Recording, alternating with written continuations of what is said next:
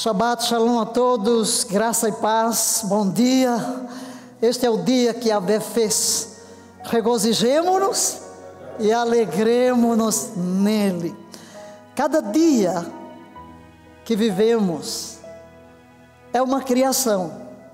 Este versículo, este é o dia que a Vé fez.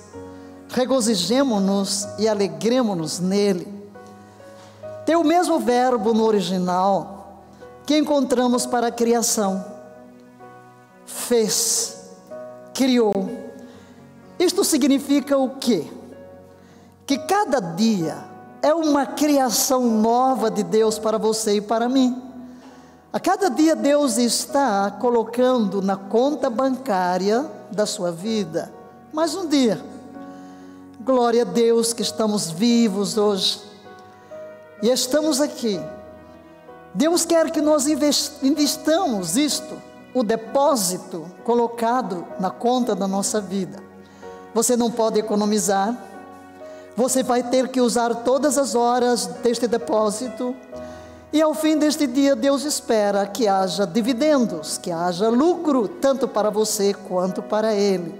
E que bom que você tirou este tempo para investir no que Deus lhe deu um investimento na sua vida, um investimento na sua alma, um investimento na formação de Cristo em você e no seu caráter.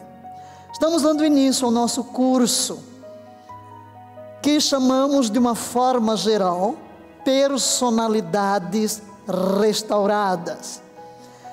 Usamos o termo cura das emoções, mas não é o único foco para chegarmos à cura das emoções, nós precisamos ter o entendimento de toda uma estrutura.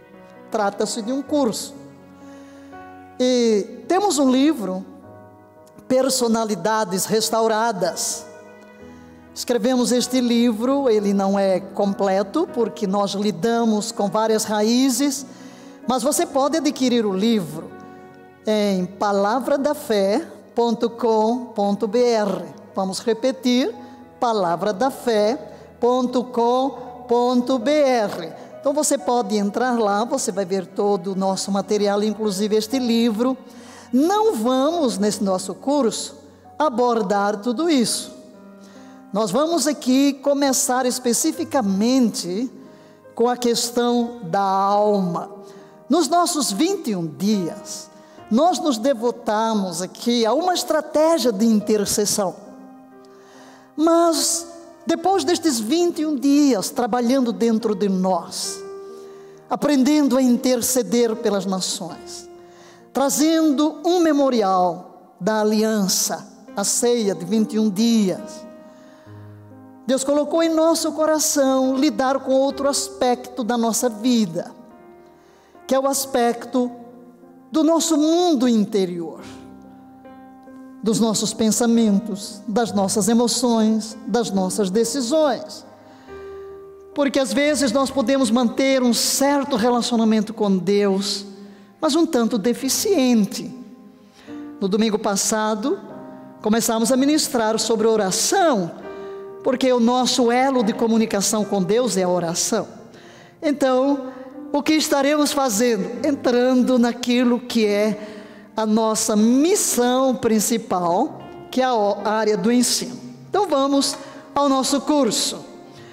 E queremos invocar a presença de Deus para você, para todos nós. E eu lhe pediria, se possível, que você coloque a mão aqui na sua testa, simbolizando a sua mente.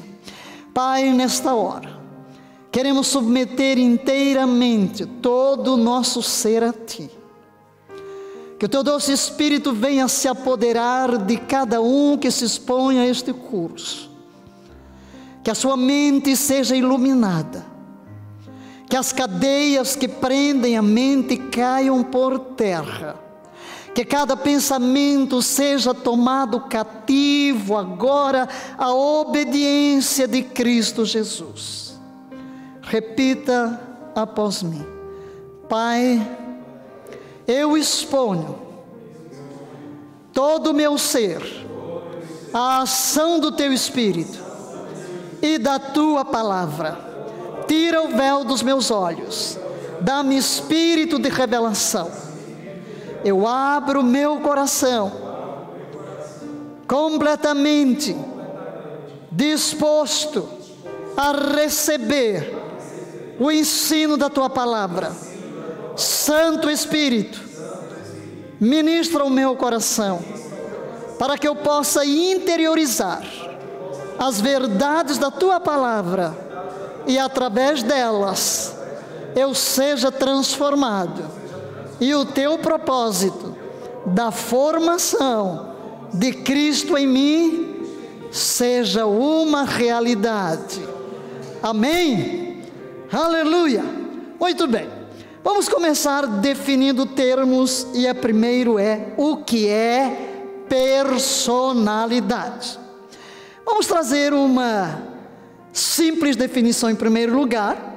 Você vai repetir esta definição é a expressão do caráter próprio e exclusivo de uma pessoa que define a sua individualidade. Diga, persona.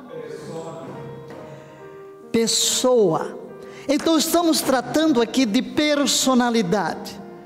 A persona. O que é uma pessoa? Nós somos individuais. Cada um de nós tem uma personalidade. Cada um de nós é singular. Veja só. Nós temos mais de 6 bilhões de criaturas no planeta, mas não existem duas pessoas com a mesma impressão digital. Que grande é a criatividade do nosso Deus. Mas vamos olhar agora para uma definição do dicionário de significados. Leiamos. Personalidade é o conjunto das características marcantes de uma pessoa. É a força ativa que ajuda a determinar o relacionamento das pessoas baseado em seu padrão de individualidade pessoal e social referente ao pensar, sentir e agir. Muito bem. Na realidade, queridos, a nossa personalidade hoje, ela vai ser o reflexo de muitas coisas. E nós escrevemos na tela, você já sabe que amamos colocar a imagem na tela com um objetivo: ensino. Porque depois você pode voltar ao vídeo, você pode copiar. Eu sei que nós temos aqui nos assistindo um universo bastante heterogêneo. Nós temos mestres, temos apóstolos, temos pastores, temos crentes maduros, temos crentes novos, temos pessoas que nem sequer são evangélicas e talvez até que ainda não creem em nada.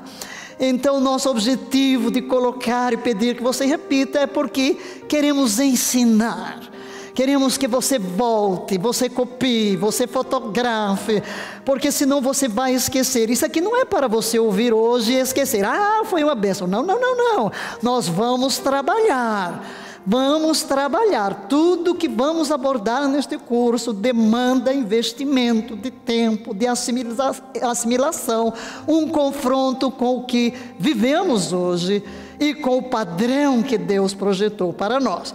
Então, nossa personalidade é o reflexo de experiências vividas e tudo quanto entrou para a nossa formação desde o nosso nascimento. Na realidade, desde o útero materno. E podemos voltar atrás, todas as influências dos nossos ancestrais, não somente dos pais. E ainda existe um problema: para além destas heranças que nós trazemos em nós, existe o pecado com o qual nascemos. Então, nós, o próprio pecado a forma como fomos concebidos, criados. Tudo isto exerce sobre a nossa personalidade uma tremenda influência. E é isso que traz em nós uma desarmonia.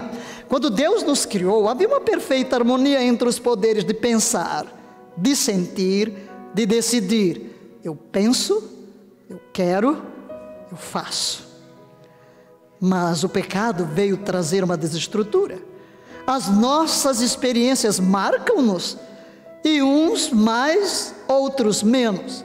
Também as heranças familiares, o ambiente, é, a cultura, as experiências pessoais em cada fase da nossa vida, na gestação, no nascimento, na infância, na adolescência, na juventude e até a nossa idade avançada.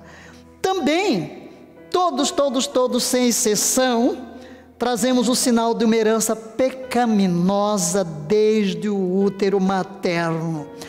Davi expressa isso no Salmo 51, verso 5, que vamos todos ler. Eis que eu nasci em iniquidade, e em pecado me concebeu minha mãe. Isto é, eu trago em mim a natureza dos meus pais. Vamos pensar. Você, se tiver um, encontrar um ovo e aliás, isso foi uma experiência. Um caçador encontrou um ovo de uma águia e levou para a sua casa. E colocou junto dos ovos da galinha. Depois nasceram os pintinhos e nasceu a águiazinha. Tudo quanto a águiazinha viu foram os pintinhos ciscando no terreiro. Ele não conviveu com nenhuma águia. Mas um dia houve uma águia que sobrevoou o quintal. E o momento em que a águia estava sobrevoando, aquela águiazinha, como que algo acordou dentro dela. Ela experimentou as suas asas, bateu asas, foi embora e nunca mais voltou. Por quê? Porque era a sua natureza. Assim nós quando somos gerados, dentro de nós já está uma natureza, cada semente produz de acordo com a sua espécie. O homem pecador, por natureza, vai gerar filhos pecadores por natureza. E uma criança não precisa ser ensinada a pecar, a fazer o mal, aquilo já está dentro dela, como o limoeiro produz limão, como o abacateiro produz abacate. Um pecador ou pecadeiro vai produzir pecados, não é verdade? Mas tivemos uma experiência. Nossa verdadeira vida começa com uma experiência quando chegamos à cruz, quando nos encontramos com Jesus. E escrevemos para que você guarde, quando Cristo entra em nossa vida, muda, diga muda, o sentido e a razão de viver. Todavia há um problema. Descobrimos, leia isso que está em amarelo, descobrimos que o mundo da alma é complexo e carece de uma obra profunda e gradativa.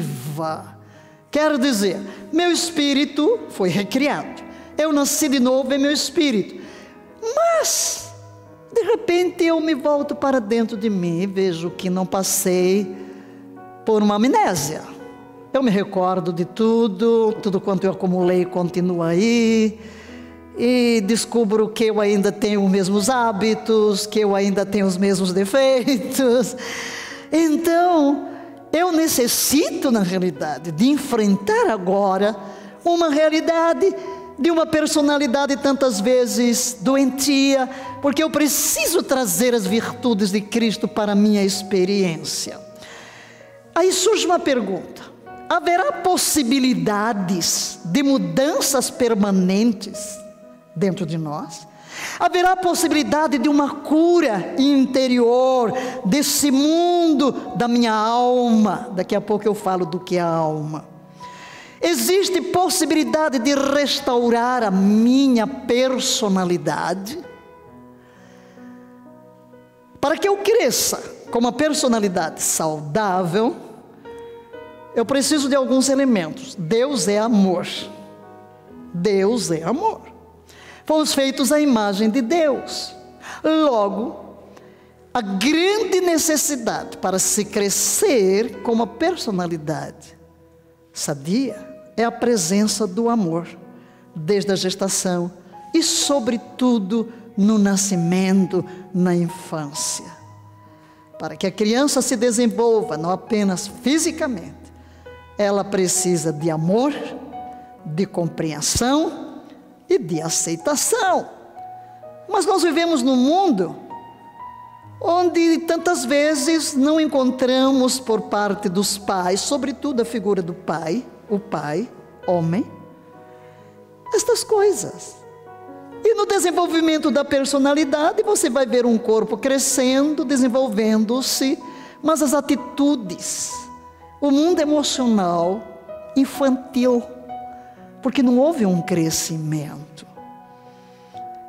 Então aqui estamos adultos, agindo como crianças, tendo sentimentos irreais que não refletem a realidade, fazendo leituras dos acontecimentos do hoje a partir das experiências do passado, tomando decisões loucas, sendo vítimas das circunstâncias, sendo um joguete emocional que não passa de reações provocadas pelas atitudes ou pelos acontecimentos que nos cercam. Então levanta-se a pergunta: será possível? Sim, sim. E a nossa primeira declaração é que há recursos em Deus para trazer ao nosso ser inteiro a harmonia que Ele projetou. Para tanto, precisamos de passar por um processo de restauração. O que é restaurar? Já vimos o que é a personalidade, rapidinho, mas o que é restaurar? Se dissermos que precisamos de um processo de restauração, precisamos entender o que é restauração. Muito bem, vamos fazer, vamos dar uma definição. Leia, por favor. É tomar alguma coisa boa que sofreu danos e estragos e repará-la até que ela se torne como era originalmente. Um dos dicionários define restauração como elevar ao antigo esplendor. Gostei dessa, né? elevar ao antigo esplendor. O que então? Vamos trocar em miúdos. Você tem por exemplo, um piano. Ele é antigo. Ele tem uma excelente estrutura, sobretudo as coisas antigas, né? Tem uma boa estrutura, boa madeira. Mas de repente está tudo danificado por fora, aquela madeira. Mas o piano está ótimo, as teclas funcionando perfeito, o som lindo, maravilhoso. Você não vai jogar o piano fora, a estrutura dele é boa mas ele tem marcas de degeneração, de desgaste. O que você vai fazer? Restaurar. O que é restaurar? Tornar aquele piano como era originalmente. Isso é restauração. Nós vamos falar da restauração da nossa alma. Aleluia. O que significa? Ah, nós estamos todos quebrados. O pecado, as experiências, os traumas, as feridas, as circunstâncias deixaram tudo desorganizado, quebrado. Mas temos uma excelente estrutura, é a semelhança de Deus em nós, o poder de pensar, o poder de sentir, o poder de querer, a consciência própria, a direção própria. Deus não vai nos lançar fora mas é necessário sofrer um processo de restauração. E aqui queremos fazer uma pergunta. Pare agora, reflita sobre ela. Quem eu sou? Como você se vê? E em quem posso me tornar? Verbalize esta pergunta. Quem eu sou e em quem posso me tornar quem eu sou hoje. Como me vejo? Qual é a minha identidade? Estou satisfeito?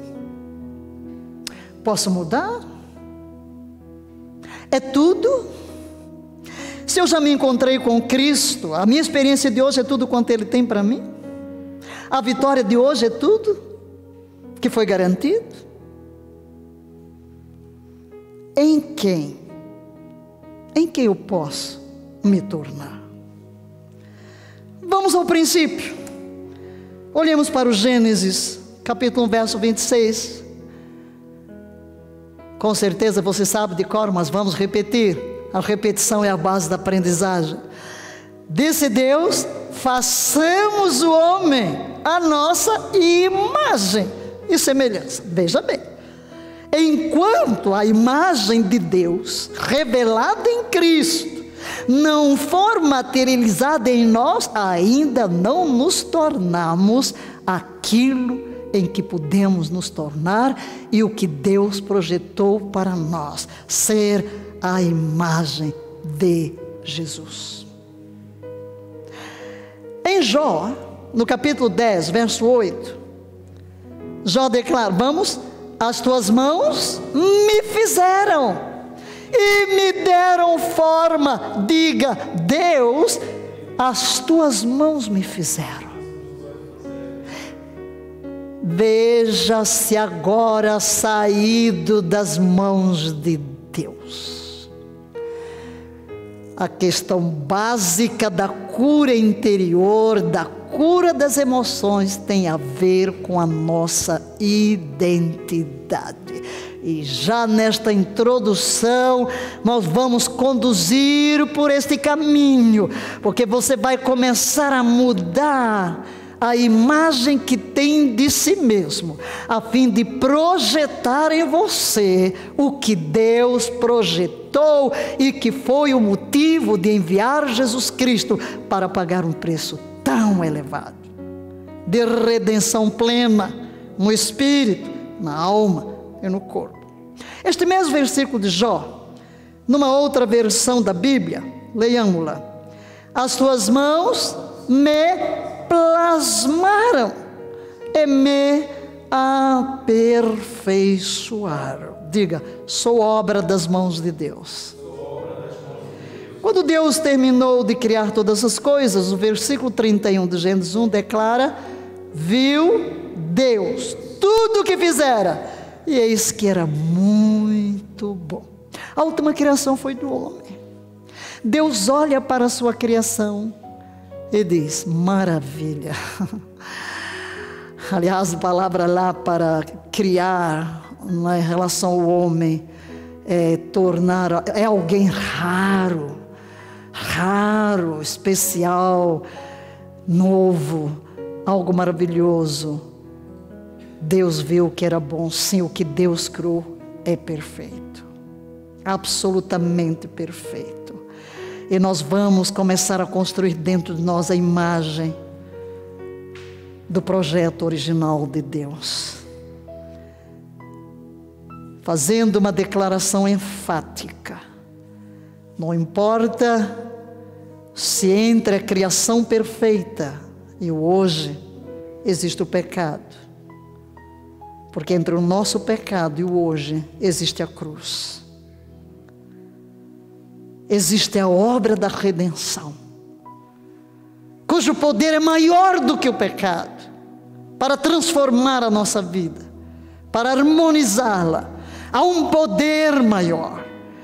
Disso Paulo fala no capítulo 5 de Romanos, quando está dizendo que o pecado de um só Adão passou a toda a raça humana, visto que todos pecaram. Mas quando ele fala de Cristo, diz que maior ainda é essa graça redentora, maior é o poder de Cristo para trazer-nos a vida e a imortalidade, para nos restaurar. É um poder maior. Amém.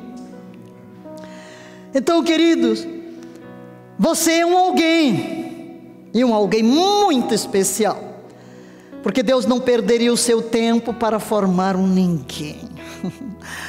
Quantas vezes você disse a si mesmo: Ah, eu não sou ninguém. Olhe para o seu passado. Quantas vezes você abriu seus lábios para falar negativamente a seu respeito? Você está maculando a imagem de Deus. Você é tão precioso, você é tão preciosa que Deus enviou seu Cristo, seu Filho, a fim de resgatar a sua vida de volta para Ele. Então leia o que está na tela. Você é um alguém, porque Deus não perderia o seu tempo para formar um ninguém. Que tal colocar o seu nome aí? Diga, eu sou alguém especial, amado de Deus, Deus não perderia seu tempo para formar um ninguém que não tivesse valor algum. Aleluia, aleluia. Tudo que tem valor tem um preço elevado. Jesus conta uma parábola interessante de que um negociador de joias, de pérolas, de coisas preciosas chegou a um campo, descobriu que ele tinha aquele tesouro. O que ele fez? Foi vendeu tudo o que tinha para adquirir aquele tesouro. Do que Jesus estava falando? De você. Deus olhou para dentro de você e viu que há um tesouro imenso. Então ele pagou um alto preço. Não é que ele vendesse o que tinha, ele renunciou à sua glória. E ele desceu à terra, tornou-se um de nós, para identificar-se conosco, e pagou o preço, sua morte, para nos comprar por preço de sangue. Isso é o seu valor. Por isso a Bíblia diz que a nossa redenção é caríssima. E por que caríssima? Por causa do grande valor que Deus coloca em você. Querido, querida, não importa quão baixo alguém desceu, há uma centelha divina não importa quão profundamente o pecado afetou uma personalidade, degradou-a, despedaçou-a. Há lá dentro uma centelha divina. Deus olha para essa marca como um tesouro que Ele pode resgatar que Ele pode arrancar da lama, você pode ter sido quebrado em mil pedaços, Deus é poderoso para lhe restaurar completamente e trazer-lhe ao lugar da originalidade, da harmonia. Então, aqui começamos com um conselho: não deixe a opinião de ninguém determinar o seu valor.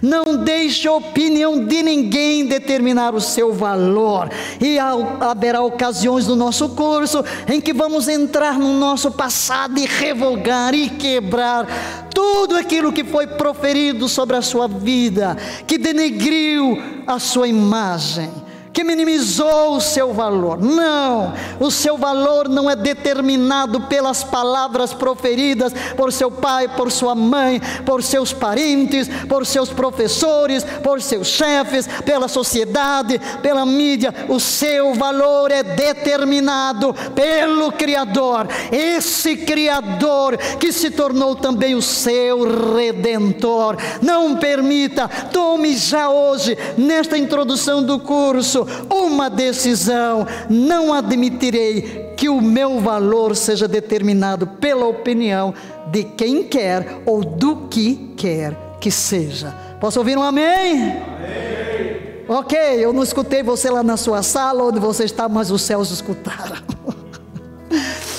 em Jeremias, capítulo 1, verso 5.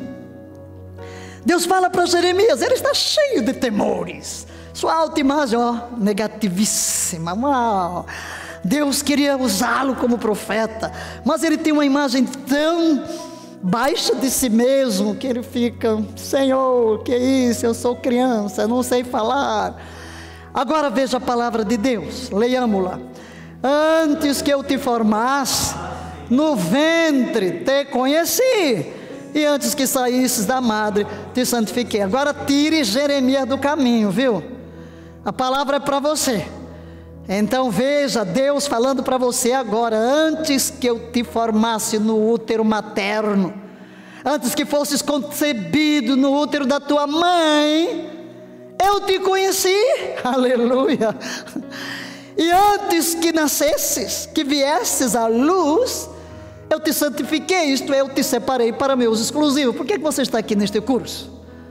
Ah? Por que esse desejo de se expor à palavra? Porque você é alguém que sofreu o poder irresistível deste imã chamado o amor divino.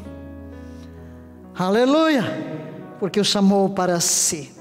Então, declare com fé eu sou um projeto de Deus que nasceu para dar certo.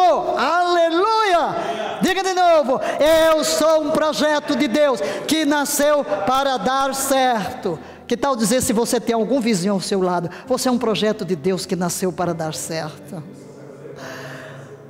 Não tem problema se não tiver ninguém na sala, você diga para quem puder ouvir. Aleluia. Alguns pensam, não, eu fui vítima de um estupro, é, meus pais não queriam que eu nascesse ou que fosse concebido. Esqueça tudo isso. Você é fruto do sonho de Deus. Diga, eu sou. Eu sou fruto do sonho de Deus. Amém. Ok? Essa é a primeira base que queremos estabelecer. Você é criado por Deus. Você foi feita a imagem de Deus. Você é valiosíssimo. Jesus Cristo pagou um preço elevado. E a despeito do pecado e de todas as experiências negativas de sua vida, Deus tem um projeto: restaurar a imagem de Deus em você, a imagem de Cristo. Você é alguém que nasceu para dar certo. Você é um projeto de Deus. Você está na terra com um propósito divino. Você está aqui para fazer uma diferença. Mas, vamos ter que lidar com o que precisa ser removido para que tudo isso possa ser a experiência do dia a dia e não apenas uma doutrina na cabeça. Voltamos à pergunta inicial: quem sou eu e em quem posso me tornar? Quem sou eu e em quem posso me tornar? É aí que vamos entrar na personalidades, personalidades restauradas. Agora, por quê? Por que personalidades restauradas? Vamos responder. Primeiro, leia por favor. Buscar um caminho para a solução dos problemas da alma, isto é, mente, emoções e vontade. Trataremos algumas palavras-chave: conquista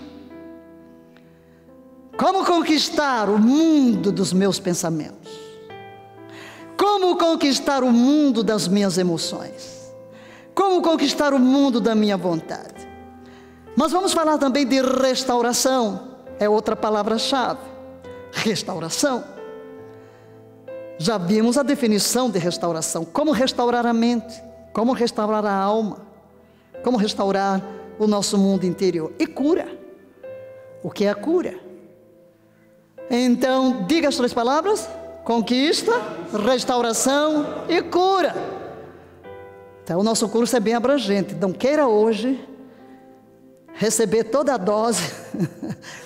Você levou décadas para construir o que tem dentro de você. Não é hoje, numa hora, que tudo vai desaparecer.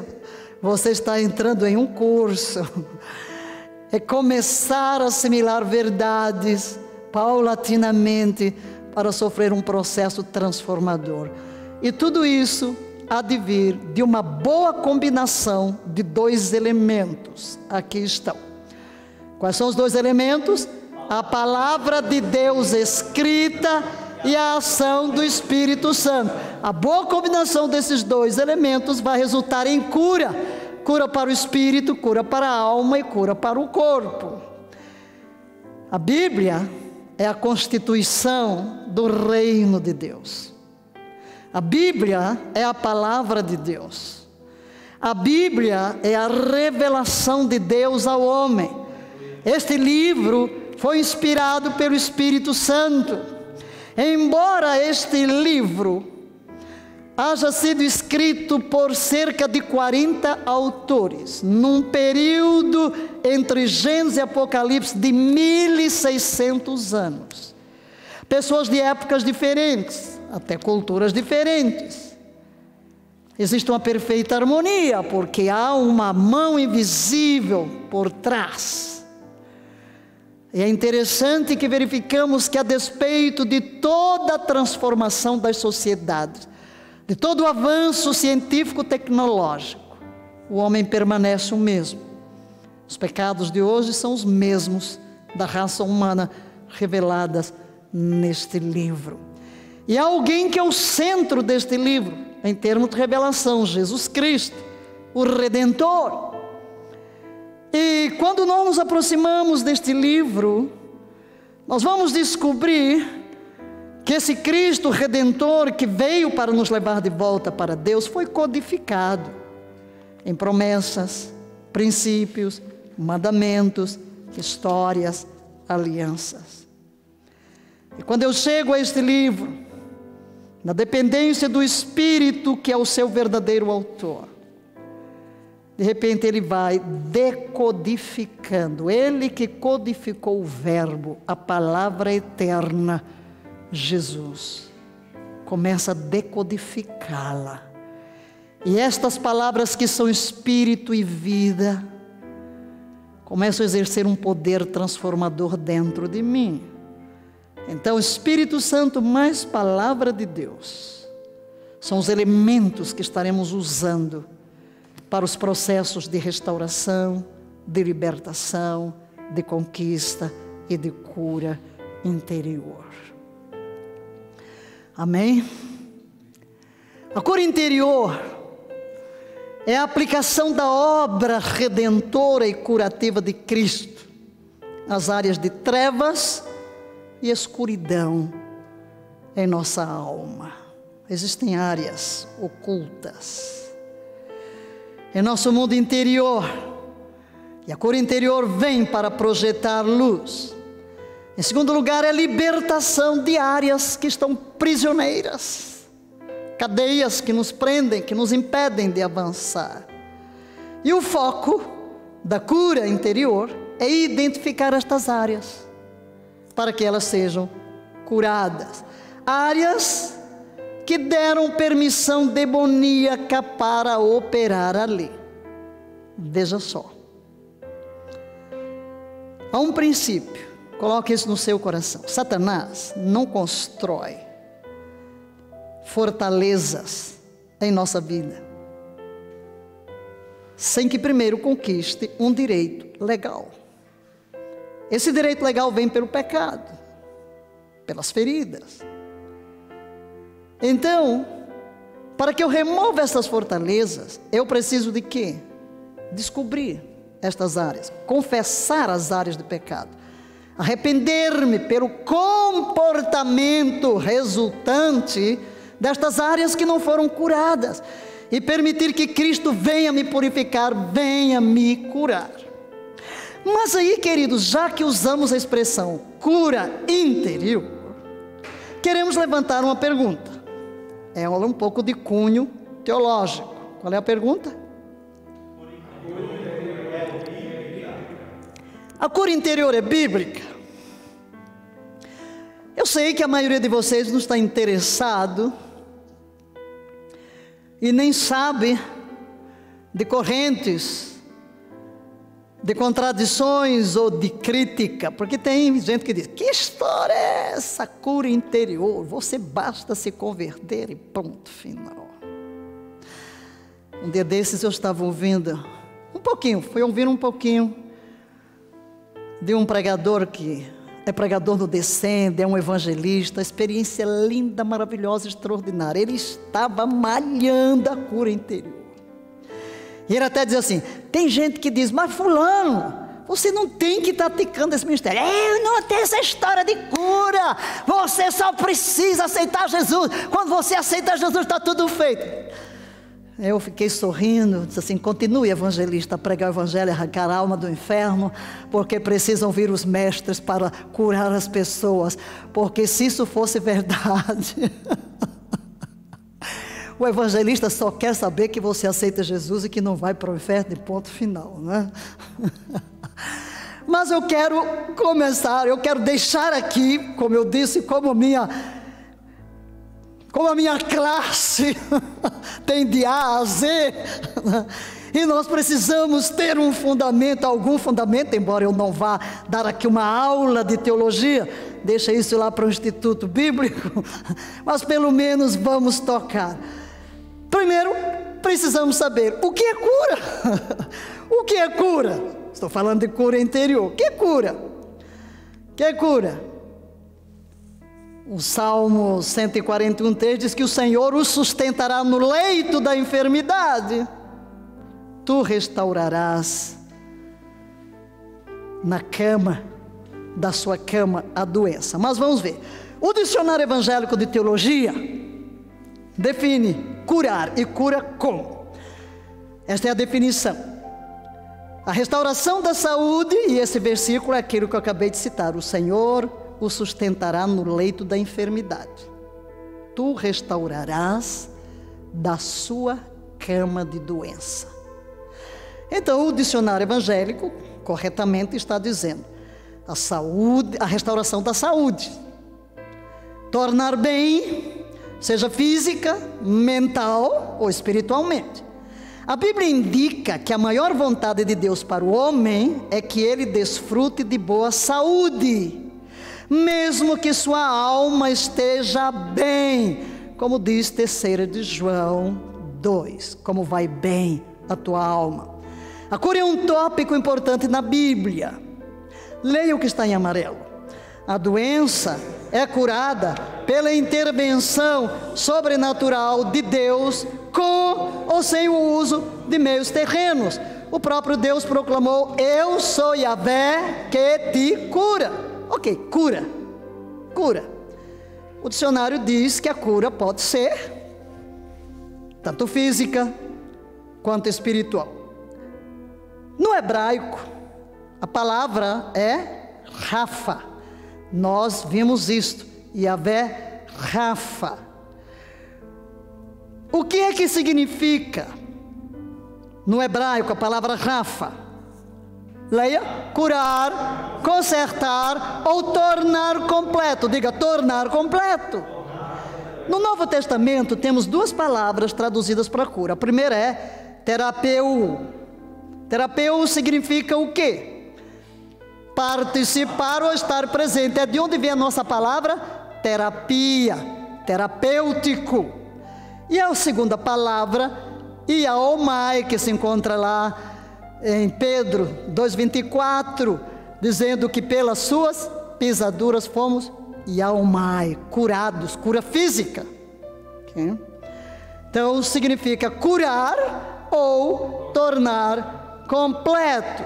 Então, qual a definição de cura? Acho que não tem uma melhor definição do que a própria bíblica, que é o sentido de todas as palavras no hebraico e no grego. Que é cura? Então a cura bíblica é o que? Tornar alguém completo. Agora me diga, alguém com depressão está completo? Está? Alguém doente está completo? Alguém em miséria está completo? Alguém derrotado está completo?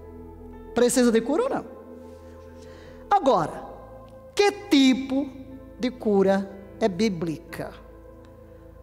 Porque aqui onde vão questionar, não, você só basta se converter. Pois é, né?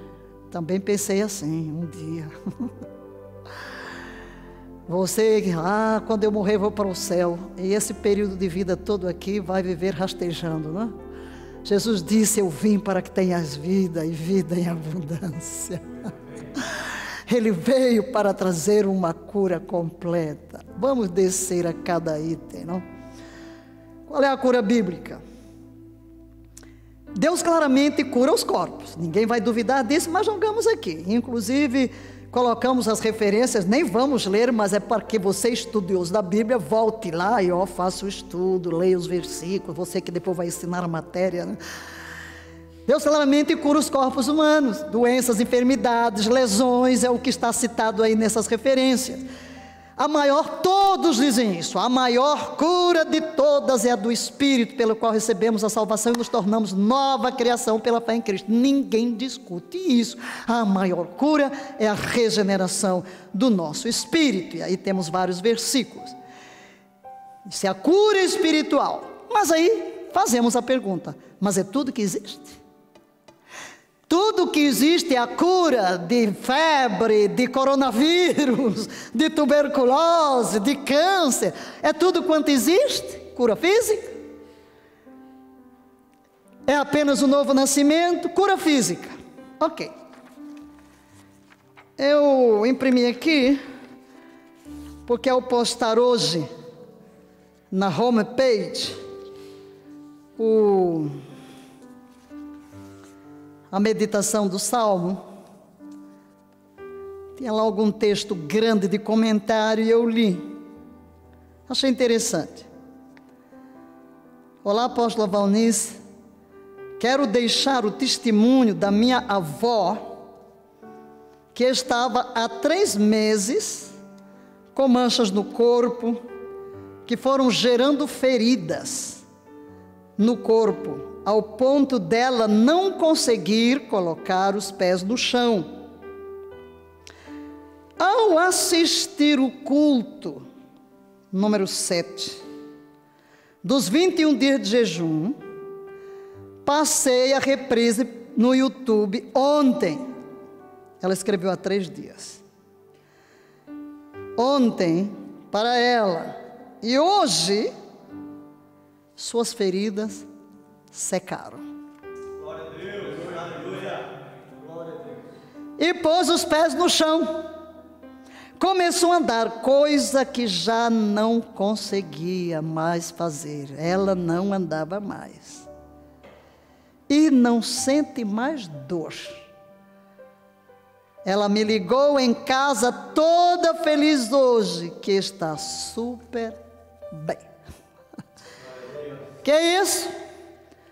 Olha o que eu disse, a boa combinação entre o Espírito e a palavra. Ela foi lá e pegou, não sei se assistiu antes, o número 7. Acho que alguns vão querer ver lá o que foi no número 7. Bem, eu acho que o 7 estava terminando o primeiro bloco, certamente. Mas nós ministramos muito, cura, não? Ministramos, nós ouvimos muitos testemunhos de cura mas só para dizer aqui, sim, a cura. A cura por uma intervenção, como dissemos aqui, sem intervenção humana. Ela está aqui, fica uma hora na frente do vídeo, escuta a palavra, a palavra é poder, a palavra é vida, ela crê, o Espírito opera e pronto, glória a Deus, está curada, andando feliz da vida. Mas é tudo. O que é mais fácil? Restaurar um empedernido pecador, um assassino em santo? Ou curar uma enfermidade? Mas a nossa resposta tem a ver com a alma, a cura interior. Muito bem, vamos olhar para a Bíblia. Vamos ver se a cura interior está presente. Eu vou citar aqui alguns casos bíblicos, não vou ler os textos, mas o primeiro é Moisés, capítulo 3 de Êxodo. Deus quer libertar o povo de Israel. Ouve o seu clamor e aparece Moisés numa sarça ardente e o chama. Moisés tem um mundo de argumentos. Quem sou eu para tirar o povo do Egito? E Deus vai respondendo a cada pergunta. Ah, eu não sei falar, eu sou gago. Eu sou pesado de língua. Já faz 40 anos que eu saí do palácio. Como é que eu vou falar a Faraó? E Deus vai respondendo tudo isso. Ah, mas o povo não vai acreditar em mim. Enfim. Mas o que que Deus está fazendo? Leia o que escrevemos. Deus trabalha com Moisés para resolver seu passado, a fim de que ele possa ser eficaz no presente. O que, é que Deus quer fazer hoje? Moisés, tu vieste ao mundo, tu nasceste para ser o libertador de Israel. Tu és o meu homem que eu levantei na terra para arrancar o meu povo da terra do Egito, da escravidão, para ser um legislador. Tudo que eu investi na tua vida foi para o agora, para ser o líder, para registrar a minha revelação. Mas o que ocorre? Sua alma, sua autoimagem negativa, como Moisés se vê a partir do passado. E qual o passado? O negativo. Ah, tentei libertar o povo, não me aceitaram. Terminei me tornando um assassino. Depois me tornei fugitivo. Vim parar no deserto. Estou aqui cuidando das ovelhas do meu sogro. Quem sou eu? Então Deus quis lhe dar o quê? Agora, queridos, o que é isso? Eu escrevi aí em amarelo. Diga lá, isso é cura interior. Agora leia o que está em branco. Deus está interessado em uma vida interior saudável. Moisés estava praticando esconderijo como resposta aos problemas passados da sua vida. Está escondido, mas Deus está interessado na resolução dos problemas do passado para que ele seja efetivo no presente. E eu quero dizer isso para você. Talvez hoje você esteja se escondendo. Talvez hoje a sua autoimagem é a partir de experiências fracassadas do passado, mas Deus está interessado hoje em lidar com o seu passado para que você seja um sucesso no presente. Amém? Para que você seja eficaz. Deus está interessado em qualquer coisa que nos faça avançar. Posso ouvir um amém? Hum. Olhemos para outro caso. Mateus 8. Aqui nos versículos 1 a 3, registra a vinda de um leproso. Aquele leproso chega para Jesus e diz: Senhor, se tu queres, podes limpar-me.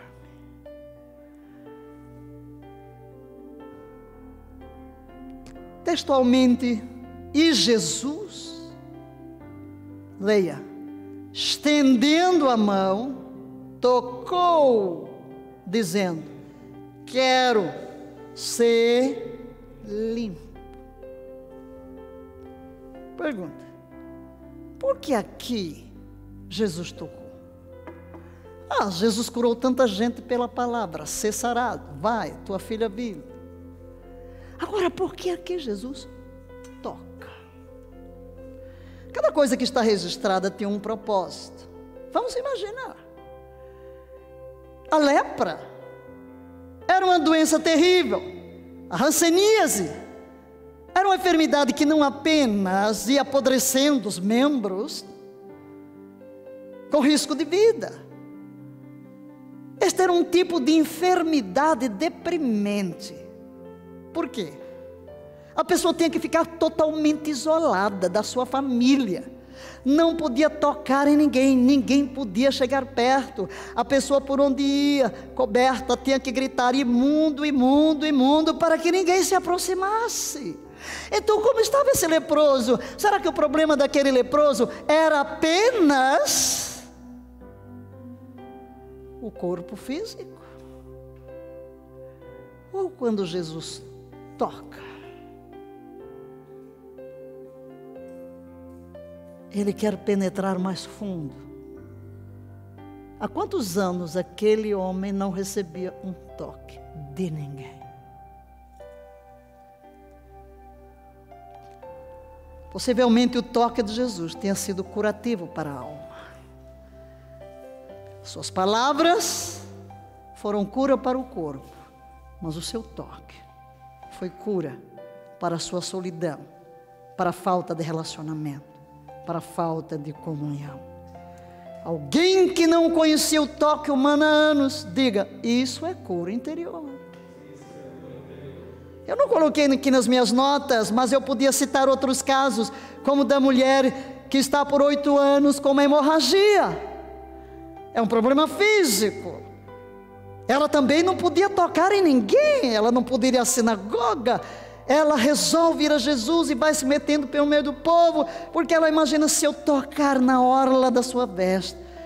E ela mete isso no do mundo, toca e sente que é curada e quer ir embora. Mas Jesus para a multidão que está indo para a casa da maior autoridade da cidade. E diz: Quem me tocou? Os discípulos, mas Jesus, que pergunta. Todo mundo te empurra, todo mundo agarra em ti. E tu perguntas quem me tocou. Muita gente está te empurrando, te tocando, pegando em ti. Ele diz: Não, alguém me tocou de uma forma diferente. Eu senti que de mim saiu o poder. E a mulher fica toda trêmula, nervosa. Ai meu Deus, será que ele ficou imundo? Eu vou ser repreendida. Jesus, filha, a tua fé te salvou estás curada. O que é que Jesus está fazendo? Curando a alma. O físico já tinha sido curado, o toque da fé já havia curado. Mas Jesus queria penetrar. Ali estava o chefe da sinagoga. A autoridade religiosa máxima estava ali. Ok, perante as autoridades religiosas, perante a sociedade. Pronto, podes voltar, podes tocar, podes abraçar teu marido, teus filhos, teus amigos. Jesus, o que é que Jesus está fazendo? É cura interior. É cura interior. Diga, faça a declaração que está aí com fundo negro. Deus está interessado em corações saudáveis. Ele não está interessado apenas em lidar com o seu passado para que você seja um sucesso no presente. Deus está interessado em que o seu coração, a sua alma, o seu mundo interior seja saudável. Amém? Aleluia.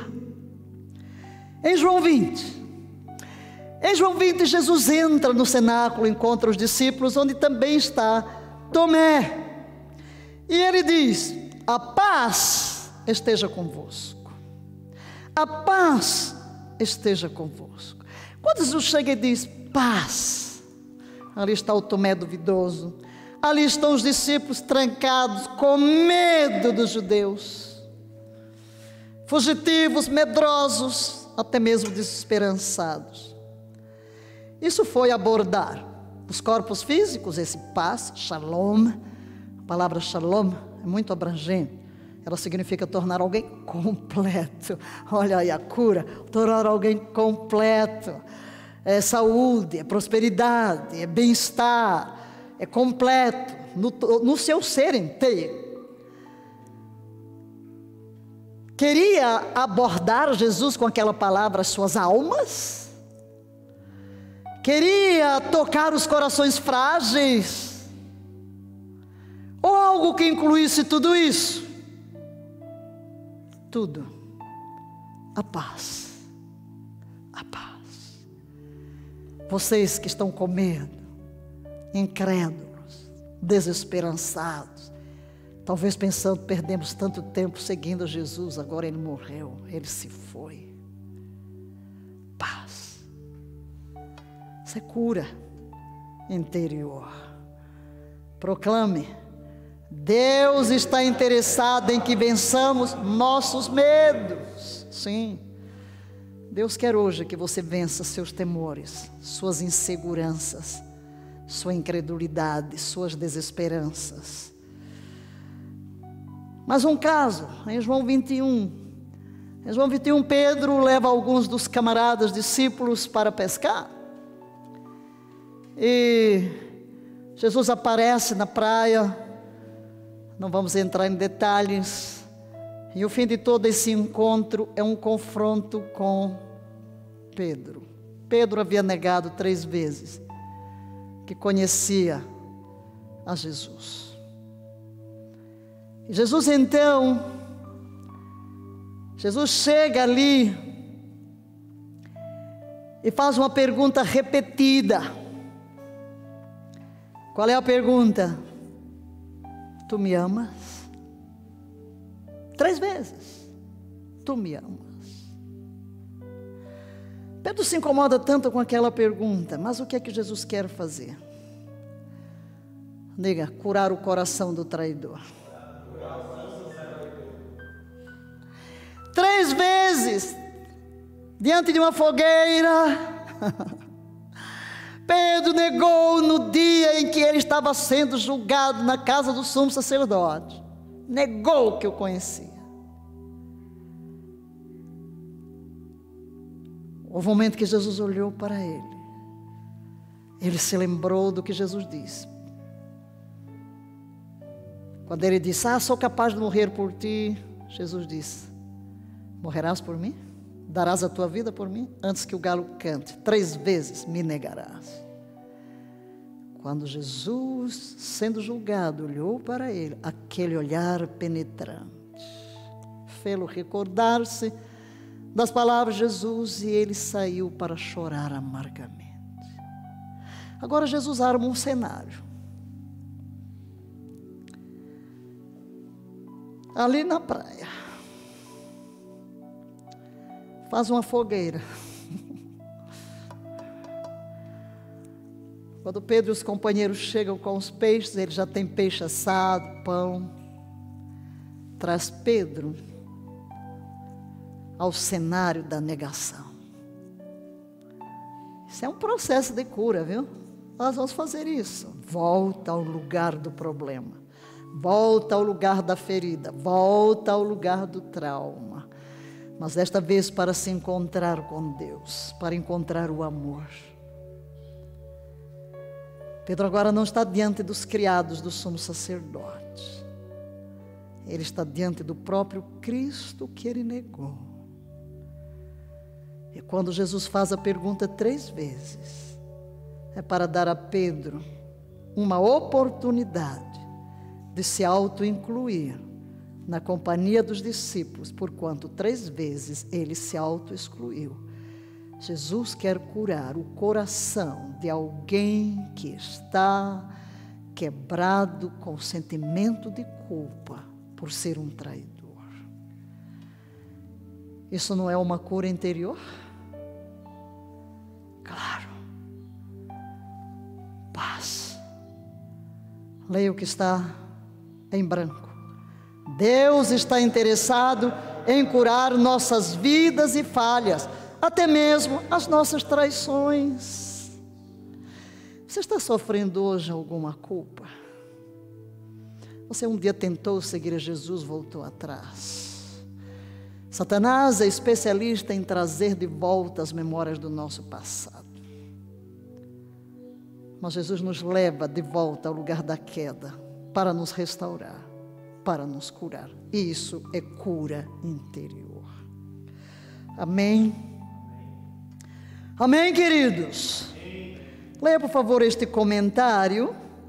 A cura interior tem a ver com abordar lugares de feridas e quebrantamentos em nossas vidas, dos quais surgiram mentiras e inverdades em que acreditamos sobre nós mesmos, os outros e sobre Deus. Essas mentiras resultaram no emprego de mecanismos de enfrentamento chamados comportamentos disfuncionais eles são usados para aliviar a dor, os quais levam a vida, a vidas desequilibradas. Na verdade, eles nos impedem de aproveitar a vida plena que Jesus veio para nos dar. Esse é um comentário de John McKinnon. Importante notar isso. Prosseguindo, quando a verdade de todo o Evangelho e não a versão cerebral truncada, é aplicada às situações reais de quebrantamento da vida real, vemos uma nova vida surgindo das ruínas. Quando pessoas quebradas encontram esperança e a cura do Evangelho, uma nova vida surge dos escombros quando Cristo ressuscitado toca em lugares há muito mortos dentro das pessoas, elas ganham vida. O que é que podemos concluir? Isto é parte do mandado de Jesus e tem a ver com que? Cura interior. É bíblico? Claro. Deus está interessado em curar o nosso interior e podíamos multiplicar os modelos bíblicos para dizer que sim, Deus quer nos sarar. O que é o céu, se não um lugar onde corpo, mente e alma são totalmente libertos? Apocalipse 21, 4 diz que Deus enxugará dos nossos olhos toda lágrima, toda lágrima. De onde vêm as lágrimas, se não das questões emocionais? Então, a nossa conclusão: se Deus não está interessado em curar corações e mentes partidos, por que Ele enxuga as lágrimas? Hum? Quando Jesus ressuscita, seu primeiro encontro é com Maria Madalena, ela está no jardim chorando. E Jesus diz: Mulher, por que choras? Por que choras? E depois diz: Maria, chama pelo nome, e toda tristeza se converteu em alegria. Rabune, mestre, a vida ressurge. Que é isso? Cura interior. Mas isso tem a ver com memórias. Leia o que está na tela.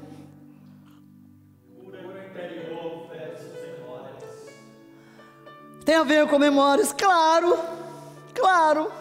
Cura interior, sim, envolve lidar com memórias. O que é uma memória? exceto um evento real do nosso passado, do que nos lembramos, do que nos ocorreu. Não estamos aqui interessados em lembranças inventadas, tá? Ou em cura artificial. Mas nós estamos aqui interessados em permitir que Deus nos livre das ruínas em nossas vidas provocadas pelas memórias do passado. Então, sim, vamos entrar em cura das memórias, sim, porque onde é que eu estou doente na minha memória? Quando você se recorda de um fato e dói, não é o corpo, é a alma. Você revive a experiência você prova os mesmos sentimentos. A experiência pode ter ocorrido há décadas. Mas você ainda sente a dor. Às vezes soa frio. Quando é um negócio ruim, assim na boca do estômago. Hum, precisa de cura. Quando é que eu estou sarado de uma memória que me feriu? Quando me lembro dela, mas não sinto nada. Eu estou em paz. Deus tem um grande interesse em nossas memórias.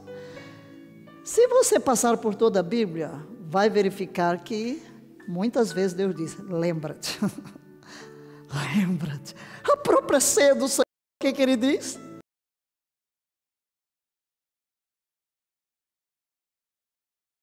Memória é o que te dá esperança. Memória. Não vos lembreis das coisas passadas. Né? Então, se você acha que Deus não está interessado em nossas memórias, é só perguntar quantas vezes a Bíblia diz: lembra-te. Lembrando a nossa própria história, dentro da história de Israel, os cânticos, Deuteronômio, quantas vezes nós vamos encontrar isso. Yahvé é o Deus de todos os tempos. Diga isto. Yahvé é o Deus de todos os tempos. Quando Deus se apresentou a Moisés, ele pergunta: Qual é o teu nome? Eu sou o que sou, isto é, eu sou o Deus do passado, do presente e do futuro. Eu sou o que sou, o que fui, o que sempre serei. Eu não mudo. Então Deus está interessado sim no meu presente, mas também no meu passado e também no meu futuro. E a cura interior visa o quê? Quebrar as cadeias do meu passado, libertar-me das feridas do passado, tornar o meu caminho harmônico no presente, para que eu me projete para um futuro glorioso, enquanto o Espírito vai formando em mim a imagem de Cristo Jesus. Amém? Então Deus tanto nos ajuda a lidar com as coisas do passado, que nos impedem de avançar, que nos impedem de ser completos. Isso significa, Rafa, ser completo, nunca esqueça. Cura é tornar alguém? Cura é tornar alguém? Diga, completo, completo, no presente, como nos encontra no passado. Ele nos encontra no presente. Foi exatamente o que ele fez com Pedro. O tempo não é nada para Deus. Diga, não há distância, nem tempo no mundo espiritual. Deus vive num eterno presente. Para Deus, passado, futuro são um eterno presente. Então, tudo quanto diz respeito ao nosso passado interessa a Deus. Queridos, o Evangelho de Jesus Cristo é um Evangelho de cura. Vamos ver o que ele mesmo diz, o que é que a própria palavra declara. Deus está interessado em corações e mentes partidos? Vamos ler alguns versículos. Primeiro, Salmo 34, 8. Provai, vede como Yahvé é bom, como é feliz o homem que nele se abriga. Yahvé é bom, provai. O sentido aqui é realmente de degustar. Provai. No meu caso aqui é uma água, né? Mas vamos ver, você tem aqui um bom suco. Hum. Eu gosto de água, não? Todo mundo? Que bom beber. Eu não bebo sucos, tá? Só o verde. Nem de fruta. Como a fruta, bebo água. Mas o que queremos dizer? Provar. Esse versículo que está aqui é isto: degusta, prova. Hum. Saboreia Deus. Prove a Deus e veja como Ele é. Uau! O que vai acontecer? Você vai ficar cheio de alegria. Sim, Deus está interessado em encher-nos de alegria, de gozo, de bem-estar. Então, 34, 18. Perto está Yahvé dos que têm o coração e salva. Olha aí! Você está com o coração quebrado? Yahvé está perto. Você está com o coração abatido? Abatido? Salva. Olha aqui. Novamente vamos ter um verbo aqui que vai falar do que é completo. Tornar alguém completo. Libertação, cura, redenção. Yahvé cura o abatido, salva o abatido, restaura o abatido. No Salmo 147, 3. Somente Ele sara os corações quebrantados e lhes cura as feridas. Está falando de quê? Não é do corpo, é do mundo interior, das emoções, é a cura das emoções. Somente Ele tem o poder de nos sarar, de nos curar. Em Jeremias capítulo 17, verso 14: Cura-me, Yahvé, e serei curado. Salva-me, e serei salvo, por tu és aquele a quem eu adoro e louvo. E Jesus, em Mateus 11, 28 faz um convite, leiamo-lo. Vinde a mim, todos os que estáis cansados de carregar suas pesadas cargas, eu vos darei descanso. Jesus andou curando enfermos, ressuscitando mortos, limpando leprosos, curando cegos. Mas nessa palavra aqui, Jesus está falando diretamente à alma. Vinde a mim todos que estáis sobrecarregados, ansiosos, deprimidos, oprimidos, com vários fardos, várias cargas emocionais. E eu vos darei descanso. Sim, queridos. Que tal você fechar os seus olhos nesta hora? E agradecer a bondade de Yahvé. Chegamos desarmados, corações despidos,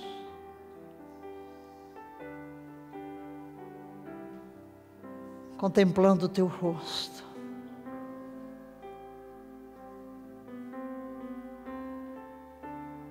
Doce Ave.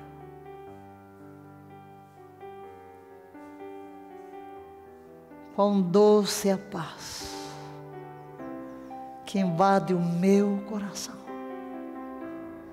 Simplesmente eu erguer o meu rosto para ti. Quão profundo refrigério em minha alma. Então somente dizer-te, papai, estou aqui.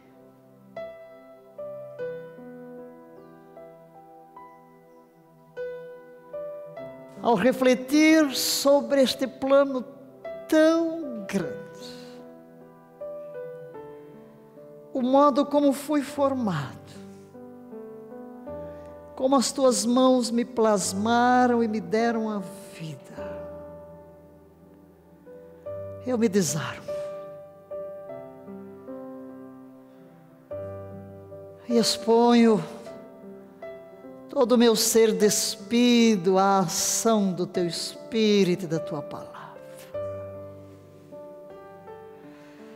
Quero agora renunciar toda a autoimagem formada por palavras de terceiros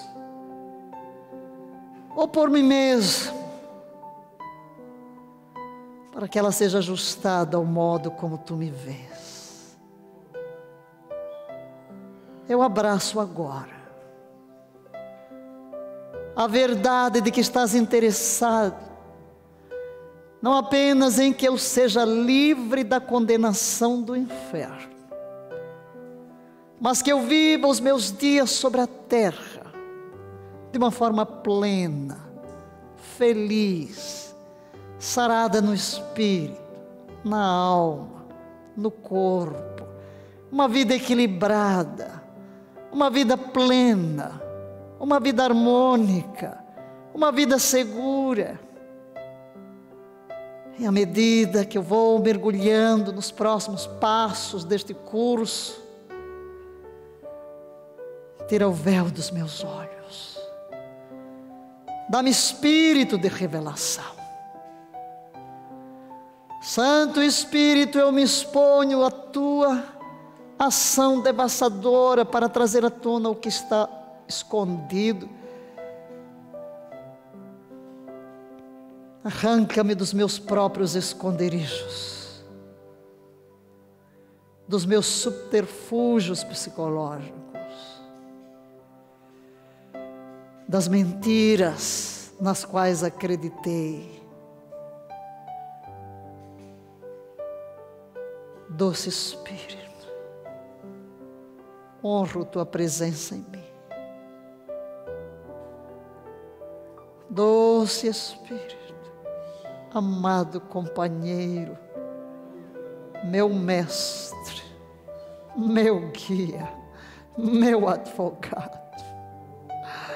Enquanto me exponho às sagradas escrituras que inspiraste, dá-me espírito de revelação ilumina os olhos do meu entendimento.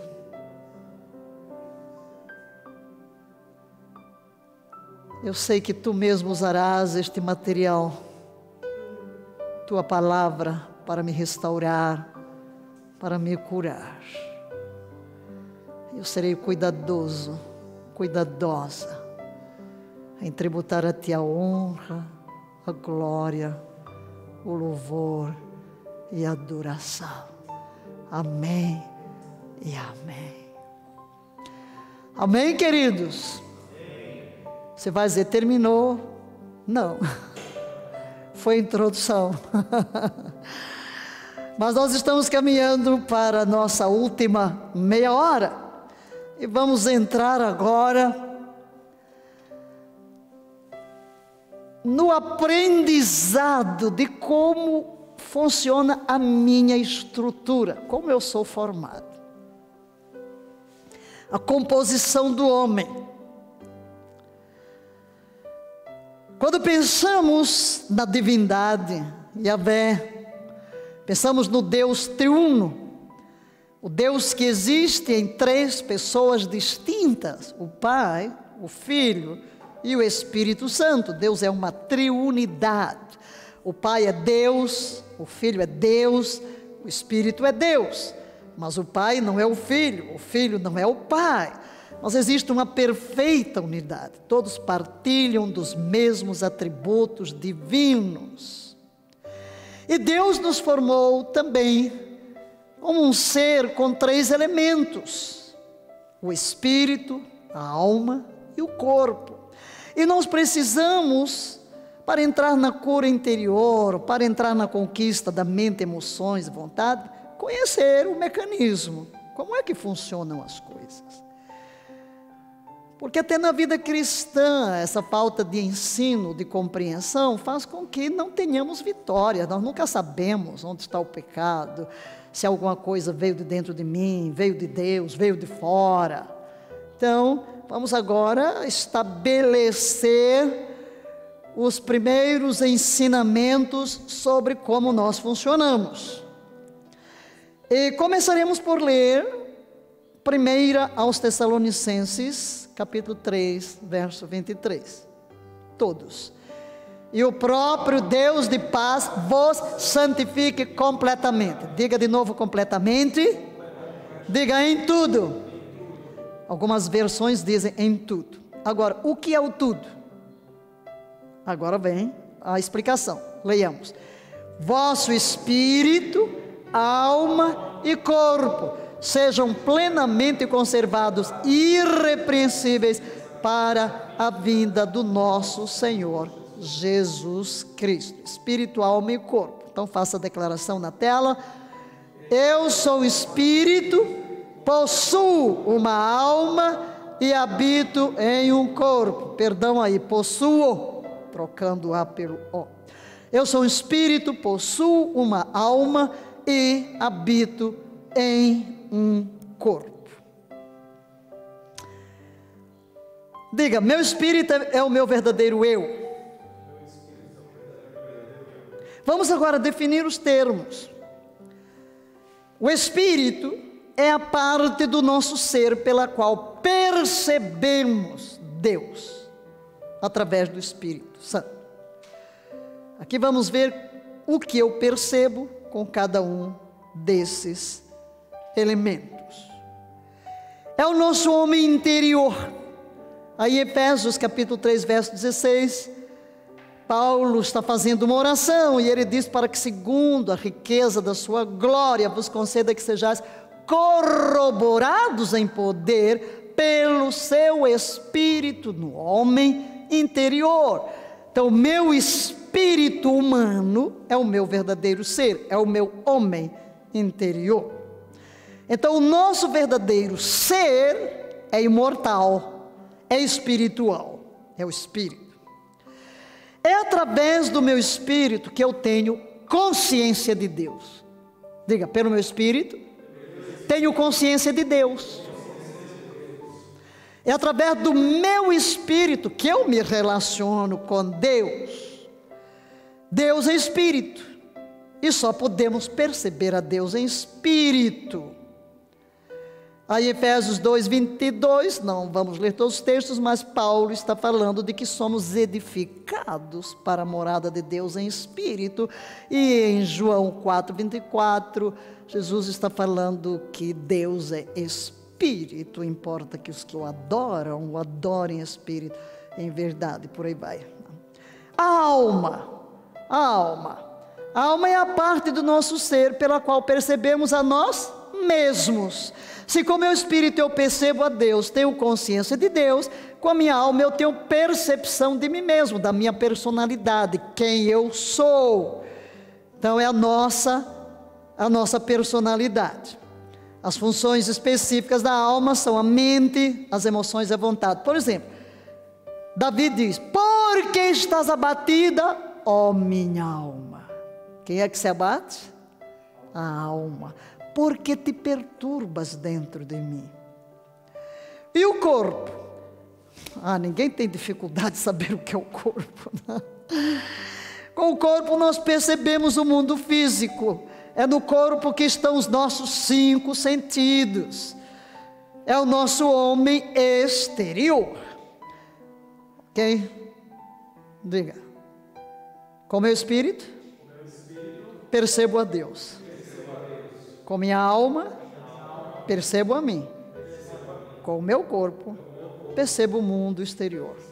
Agora vamos usar o termo consciência. Com meu espírito, tenho consciência de Deus. Com minha alma, consciência de mim mesmo, da minha personalidade. E o meu corpo, consciência do mundo físico. Quem opera no homem Estamos falando da obra de Deus em nós. Agora estamos falando que nós temos três elementos: espírito, alma e corpo. Meu verdadeiro eu, meu espírito, eu tenho uma alma, e essa alma e espírito vivem em um corpo físico. Quem opera onde? Primeiro, Espírito Santo, leia o que está na tela o Espírito Santo recria o nosso espírito, tornando-nos filhos de Deus. Então é o Espírito Santo recria o meu espírito. Então a obra da regeneração, a obra do novo nascimento ocorre em nosso espírito e é uma obra efetuada pelo Espírito Santo. Não sou eu, não é ninguém, é o Espírito Santo que regenera o meu espírito. E quanto à minha alma, leia. A palavra de Deus restaura nossa alma pela renovação da mente. Uau! Aí vamos responder a pergunta: não basta se converter? Não. Quanta gente nasceu de novo, mas está verificando que não mudou muita coisa, não? Você crê em Deus, você ama Deus, você tem certeza da sua salvação, mas meu filho, Quantos problemas de alma. Agora vem aqui. Quem? A palavra. O Espírito Santo recria meu espírito. Agora, a minha alma, já vimos o que é restaurar. É reparar os danos. O pecado causou muitos danos na nossa alma quando Deus formou o homem, ele era espírito, alma e corpo, tinha uma perfeita harmonia. Depois do pecado virou de cabeça para baixo. Agora é corpo, alma e espírito. Ele pensa uma coisa, ele sente outra, ele disse: é uma bagunça aqui dentro, não? Você não sabe nem quem você é, não sabe discernir nada, tudo lá dentro é confuso. Essa confusão, olha, acabou, viu? Por isso você está aqui neste curso. A palavra de Deus restaura a minha alma. Só estou definindo, tá? A gente vai entrar. Não vamos estudar sobre o espírito, não é o nosso objetivo. Não vamos lidar com o corpo, não é o nosso objetivo nesse curso. Estamos apenas passando de forma introdutória para que você saiba a que se refere cada elemento. Então, a palavra de Deus é um instrumento para restaurar a nossa alma pela renovação da mente. A mente é a sede da alma. É aqui o nosso computador onde estão todos os chips. E a gente vai aprender a arrancar esses chips e colocar chip novo aí, ó, o chip da palavra. Amém. Mas ainda temos o corpo, no corpo estão os nossos desejos, os nossos apetites, aquilo que a Bíblia chama de carne, tá? Os nossos apetites. E aí, como vai ser o trabalho aqui nesses impulsos, desses apetites? Aí é você, sou eu, né? Então leia. Nós disciplinamos a carne, sujeitando-a ao nosso espírito recriado. Opa! Então diga o Espírito Santo recria o meu espírito. A palavra de Deus restaura minha alma e eu disciplino o meu corpo. Vamos ver agora em um gráfico. Aí está a nossa tricotomia: espírito, alma e corpo. Então, qual é a obra efetuada? Você disciplina o seu corpo. A palavra de Deus restaura a sua alma e o Espírito Santo recria o seu espírito. Note, cada um destes elementos tem uma voz. E nós precisamos aprender a discernir a voz. Vejamos-las. Meu corpo tem uma voz, é a sensação. Sinto fome, sinto sede. É o impulso sexual, é a comida, bebida, o que eu sinto. Olha, quando eu falei sobre oração, que nós não temos a palavra para sense do espírito e do corpo. Então, estamos usando o termo sensação em vez de sentimento, porque o sentimento está mais ligado à alma. Né? A voz da minha alma é a razão meu raciocínio, que eu penso. Às vezes o Espírito diz uma coisa, mas a minha razão entra em choque. E a voz do meu Espírito é a consciência. Ok?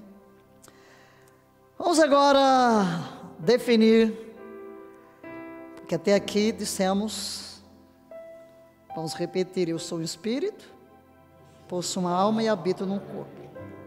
Depois dissemos que, com meu espírito, eu tenho consciência de Deus. Com a minha alma eu tenho consciência de mim mesmo. Com o meu corpo, consciência mundo material.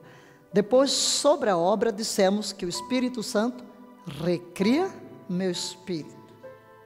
A palavra de Deus restaura minha alma. E eu disciplino o meu corpo. E que há uma voz em cada um destes elementos. A voz do meu corpo é a sensação. A voz da minha alma é a razão e a voz do meu espírito é a consciência. Agora vamos ver cada um com mais detalhes. Em Provérbios, capítulo 20, versículo 27, temos um versículo muito interessante que mostra que Deus colocou dentro de nós uma lâmpada. Todos têm, todos, todos, todos. É aquela centelha divina que está dentro do ser humano. Leiamos. O espírito do homem é a lâmpada de Yahvé. Ela esquadrinha completamente o mais íntimo do coração. Aleluia. Deus colocou uma lâmpada, é o nosso espírito.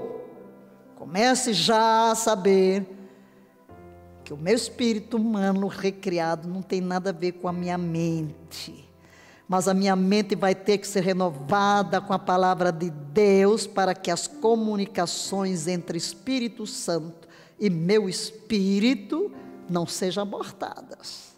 Porque tudo que Deus vai me trazer é pelo espírito, mas tem que chegar à minha mente para que eu possa compreender, concordar e obedecer.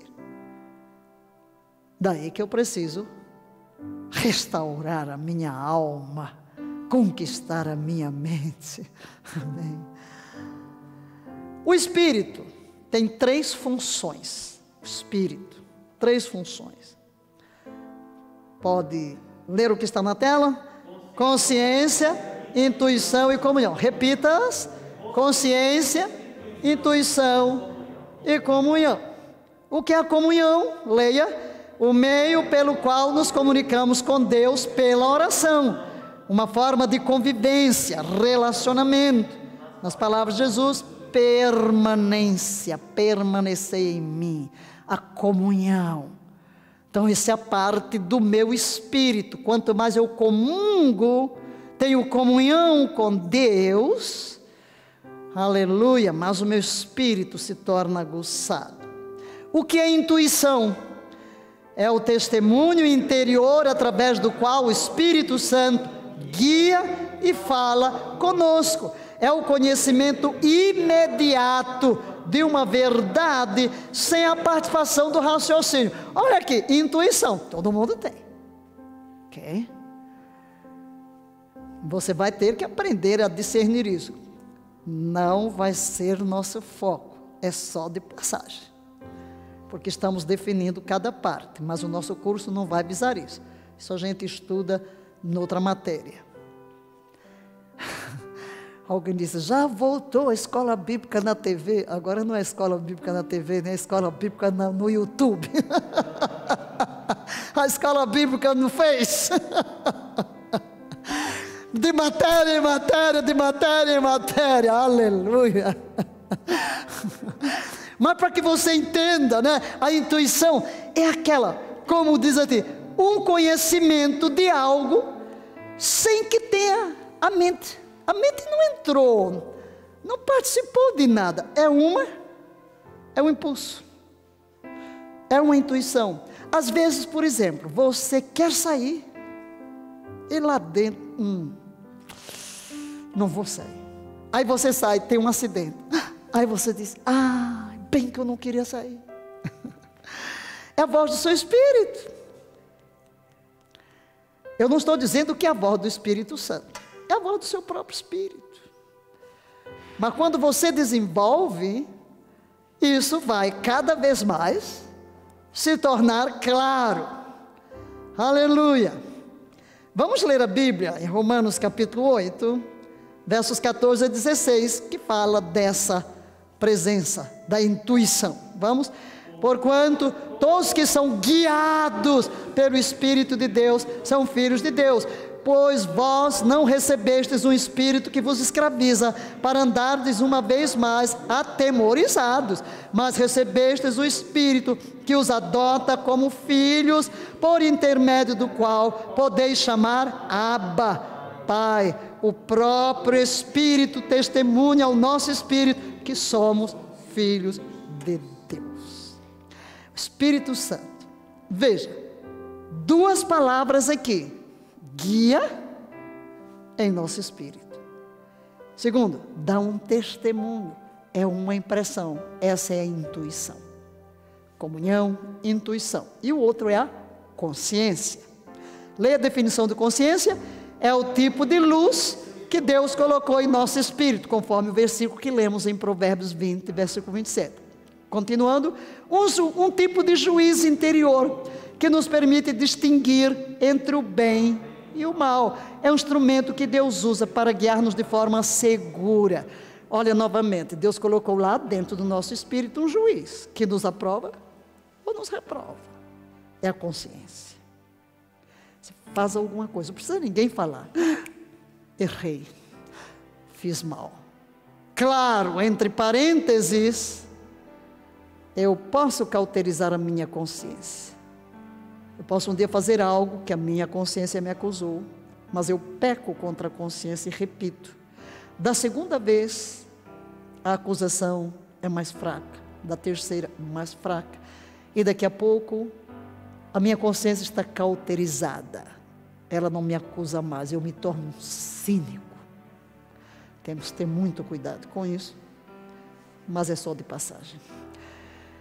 Quanto ao corpo, o corpo do homem é a parte do nosso ser pela qual percebemos o mundo exterior, físico, é o mundo dos sentidos. Não preciso falar disso, todo mundo sabe. Mas as funções específicas do corpo aqui estão.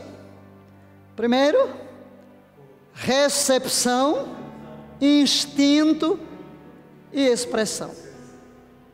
Recepção, repita, recepção, instinto e expressão. Como esses três elementos vêm? Através dos cinco sentidos. Okay? A recepção. Meus cinco sentidos recebem o que vem de fora. Okay?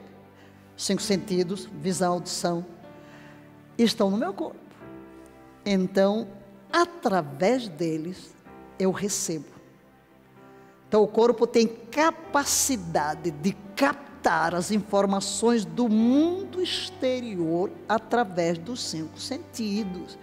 E a gente vai aprender isso aí. O que é que eu estou permitindo receber do mundo exterior através dos cinco sentidos? Também o instinto.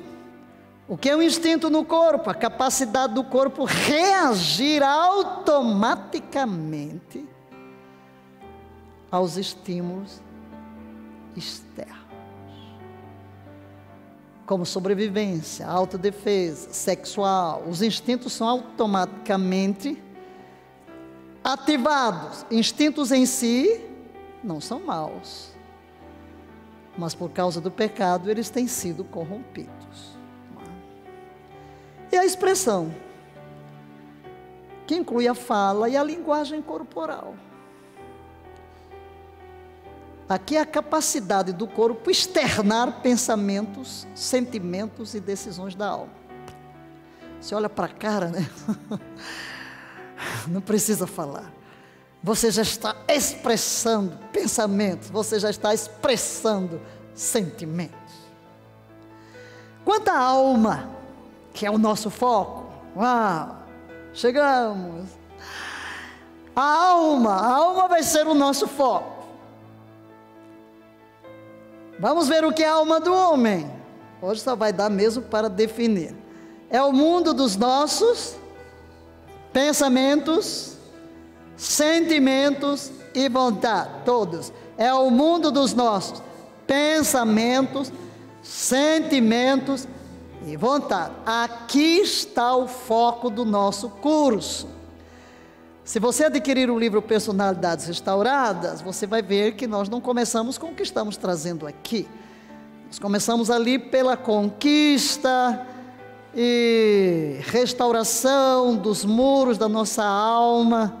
Eu não sei se lá na frente vamos falar disso, mas a nossa estamos aqui buscando atender uma necessidade imediata porque no meio de toda a crise na qual vivemos hoje, da pandemia, as pessoas às vezes estão se deixando deprimir, e por isso nós vamos começar o nosso curso tratando especificamente destas áreas, é, dos pensamentos, das emoções, da nossa vontade, é o mundo da nossa personalidade.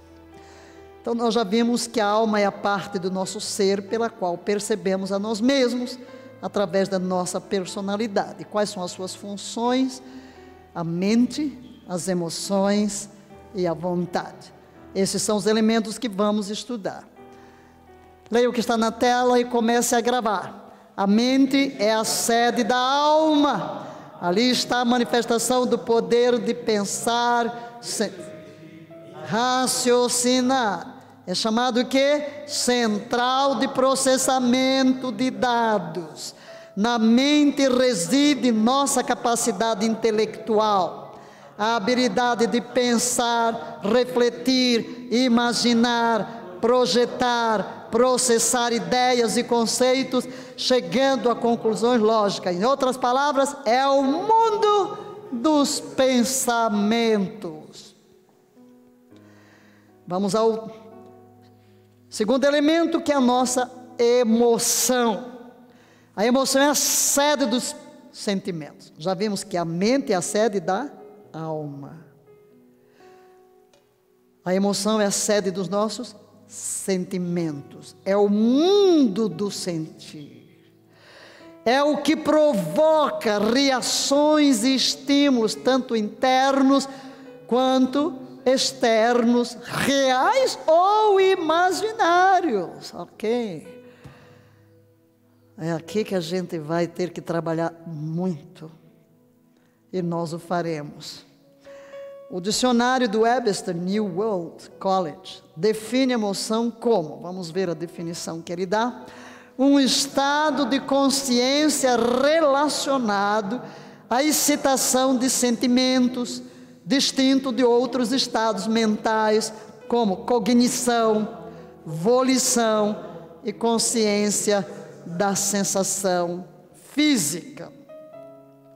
Vontade é o lugar da tomada de decisões, é o poder de decidir, é a expressão do livre-arbítrio, da capacidade de fazer escolhas, determinar rumos, é a nossa sede de comando.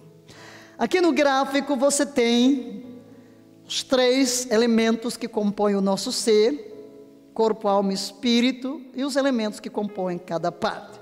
Então vamos repetir para gravar. No corpo temos recepção, instinto e expressão. Eles vêm através dos cinco sentidos. Na alma temos a mente, a vontade e a emoção, e no espírito a intuição, consciência e comunhão. Queridos, onde tudo começou. Onde tudo começou. Deus criou o homem à sua semelhança. Vimos isso logo da introdução. Estamos voltando ao ponto. Criou para quê? Para ter comunhão com Ele. Leia o que está na tela.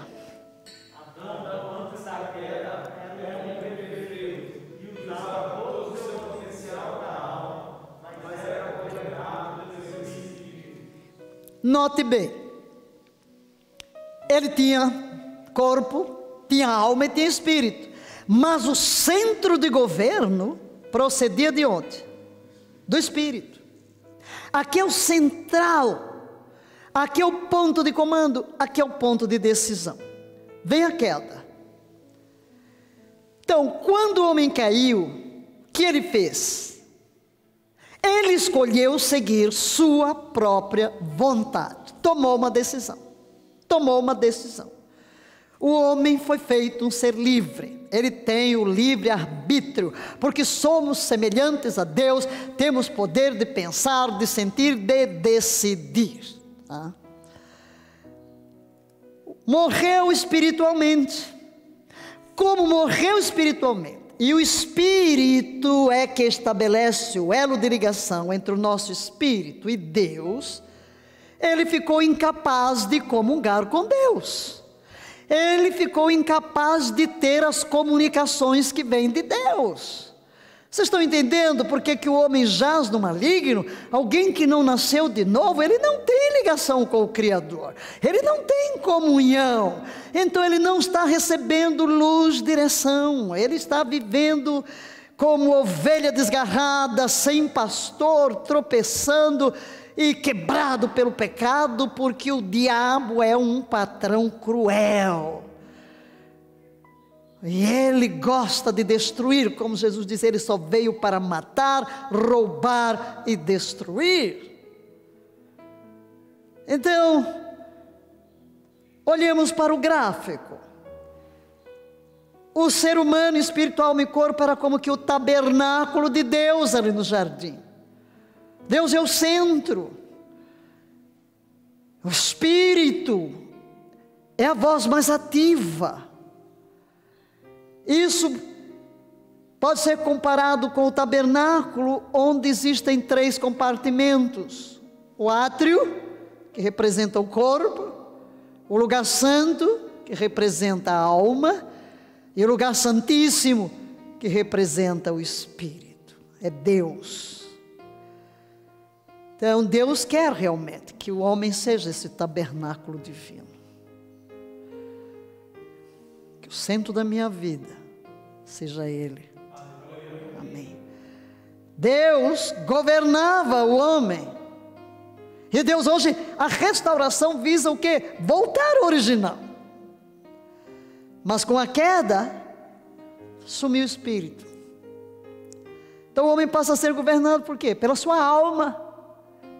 Na minha alma está meu poder de decidir. Na minha alma está o meu poder de pensar. Eu penso, sinto, quero. Entendeu?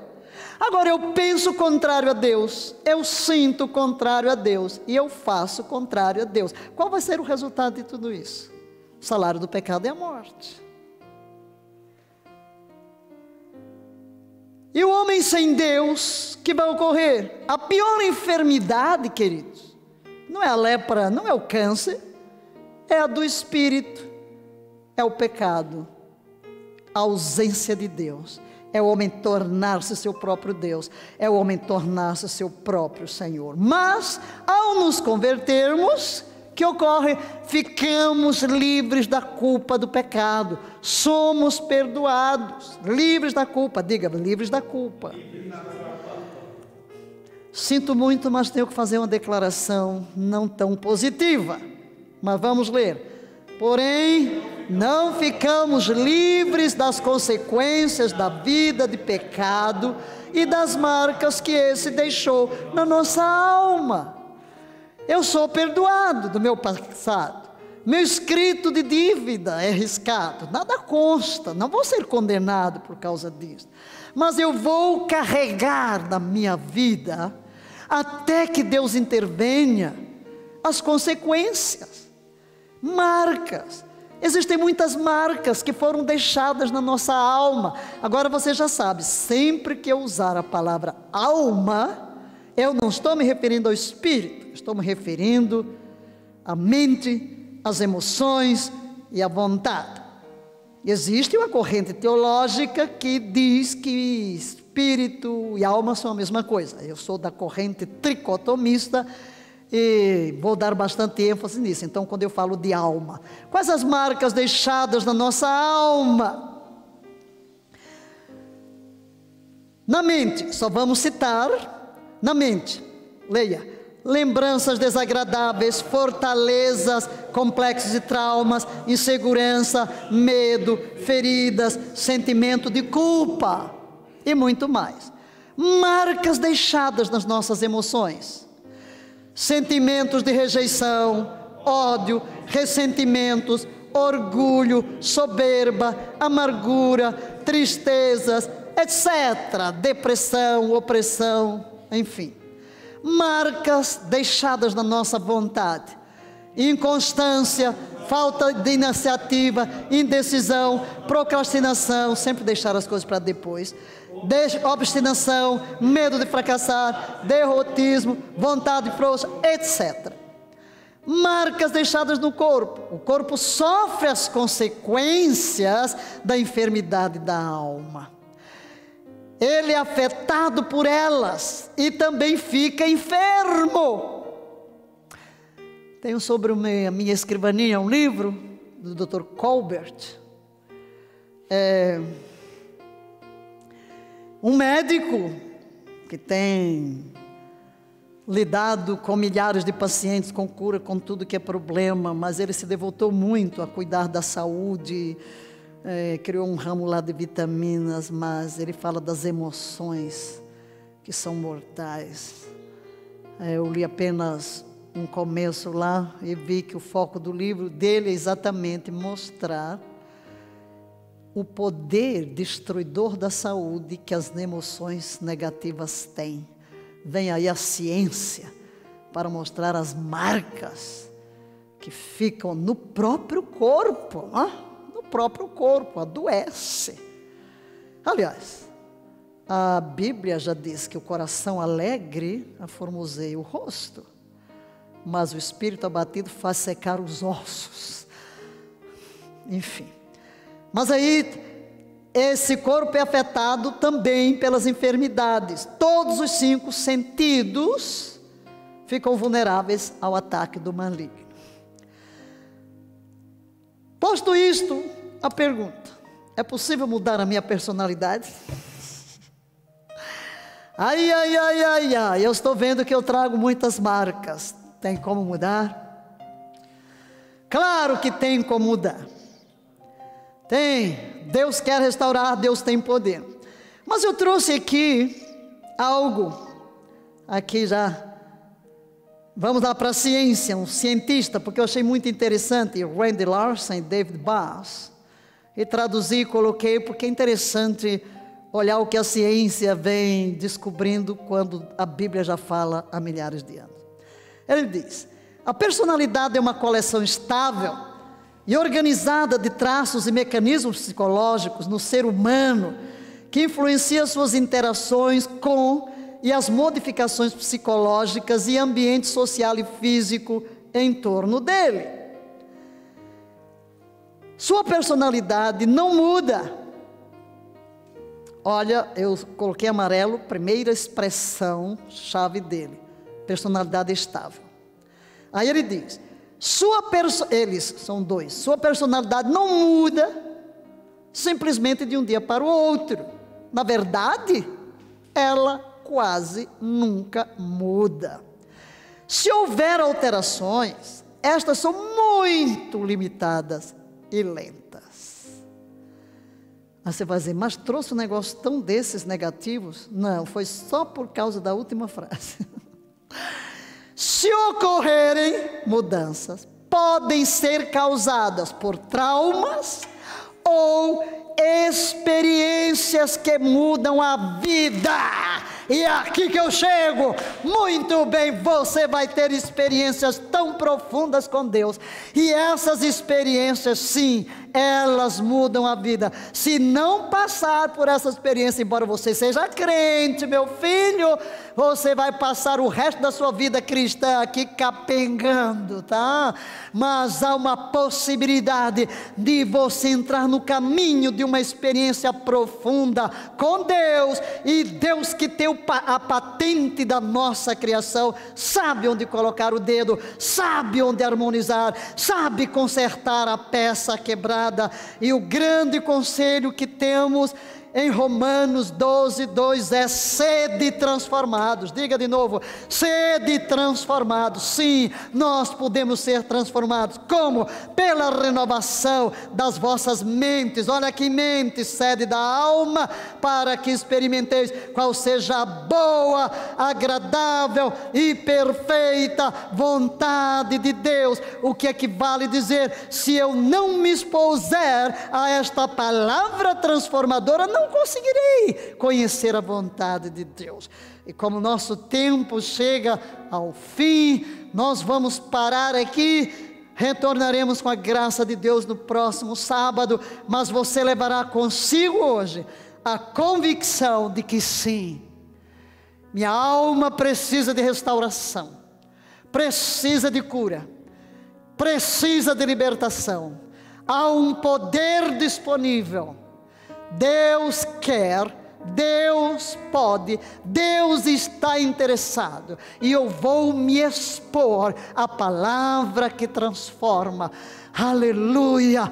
Então diga isso a Deus, Pai, graças te dou, porque na realidade eu creio que o Evangelho tem todo o poder, não apenas de me libertar da condenação, mas para transformar o meu ser, a fim de que a imagem de Cristo seja impressa em mim.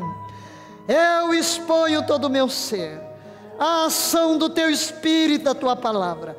Eu me disponho a renovar a mente, a sede da minha alma para que eu possa entrar na verdadeira harmonia que tu projetaste de uma alma inteiramente livre, um espírito redimido, mente, emoções e vontade sarados, equilibrados, restaurados, totalmente livres para um futuro brilhante de sucesso, de alegria, de felicidade, para que eu não seja um joguete emocional, vivendo de reações provocadas por acontecimentos externos, ou por atitudes de terceiros, ou por circunstâncias negativas, mas dentro de mim seja construída uma fortaleza interior que resiste às pressões externas e que se mantém em equilíbrio, porque tu conservarás em perfeita paz aquele cuja mente está firme em ti, porque confia em ti. E a ti somente, Abel, Deus triuno, a honra, a glória, o louvor, as ações de graças, sabendo que tudo procede de ti alimenta o meu ser e retorna para ti com a minha gratidão e a minha adoração pela mediação de Jesus Cristo, meu Senhor. Amém, amém e amém.